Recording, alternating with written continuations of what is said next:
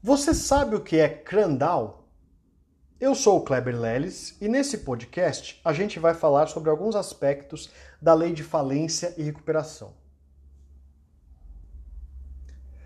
A recuperação judicial é uma forma de execução concursal.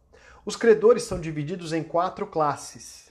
Cabe ao devedor a apresentação de um plano que deve ser aprovado por todas essas classes observados os quórums estabelecidos na própria Lei 11.101 de 2005. Após as recentes modificações da lei, permite-se aos credores, caso rejeitem esse plano, oferecerem um plano de recuperação substitutivo. E caso este não seja aprovado, deve o juiz convolar a recuperação em falência. No entanto, o artigo 58 da Lei de Recuperação e Falências estipula determinadas condições que, se atendidas, mesmo diante da rejeição do plano de recuperação judicial pela Assembleia Geral de Credores, facultam ao juiz a concessão da recuperação judicial, abre aspas, abaixo, ou seja, de forma coercitiva. É o chamado Crandall. Para isso, é necessário, de forma cumulativa, o cumprimento de três requisitos. O primeiro é o de que haja o voto favorável de credores que representem mais da metade do valor de todos os créditos presentes à Assembleia, independentemente das classes. O segundo, a aprovação de três das classes de credores, ou Caso haja somente três classes com credores votantes, a aprovação de pelo menos duas das classes. Ou, caso haja somente duas classes com credores votantes, a aprovação de pelo menos uma delas, sempre observados os quórums estabelecidos pela própria lei. E o último requisito é o de que, na classe que o plano houver sido rejeitado, tenha havido o voto favorável de mais de um terço dos credores. Rejeitado o plano de recuperação proposto pelo devedor ou pelos credores e não estando presentes os requisitos para o Crandall, o juiz decretará a falência. Dessa decisão cabe recurso de agravo de instrumento.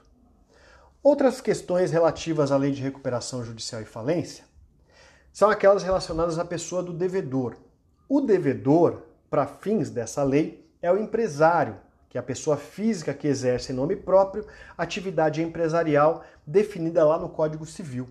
E também a sociedade empresária. O posicionamento jurisprudencial majoritário é no sentido de que não se aplica às sociedades não empresárias a lei de recuperação judicial é, extrajudicial e falências. E esse é o um entendimento sumulado majoritário, então, no Tribunal de Justiça do Estado de São Paulo. Embora haja algumas decisões no país aplicando a lei de recuperação judicial, é, extrajudicial e de falências às sociedades não empresárias. Mais uma observação importante.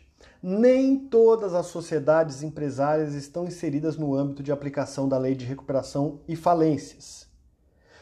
Assim é que não se aplica essa lei para as empresas públicas e sociedades de economia mista, instituições financeiras, sejam elas públicas ou privadas, cooperativas de crédito, consórcio, entidade de previdência complementar, sociedade operadora de plano de assistência à saúde, sociedade seguradora, sociedade de capitalização e outras legalmente equiparadas a estas anteriores.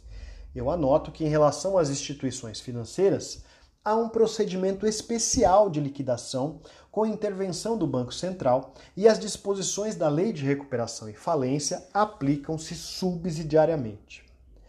No que se refere à competência, é a do principal estabelecimento do devedor. Essa competência, conforme entendimento jurisprudencial, é funcional e, portanto, absoluta. Uma vez deferido o processamento da recuperação ou decretada a falência, em relação às obrigações do devedor sujeita aos, aos efeitos, suspendem-se pelo prazo de 180 dias o curso da prescrição e as execuções já ajuizadas. Também são proibidos atos de constrição patrimonial, como, por exemplo, arresto, sequestro, penhora, busca e apreensão, e constrição judicial, oriundos de demandas judiciais ou extrajudiciais em relação aos créditos ou obrigações que se sujeitem à recuperação judicial. Este prazo de suspensão é de 180 dias, podendo, de acordo com as recentes modificações da lei, ser prorrogado por uma única vez de forma excepcional, desde que o devedor não tenha concorrido para tanto.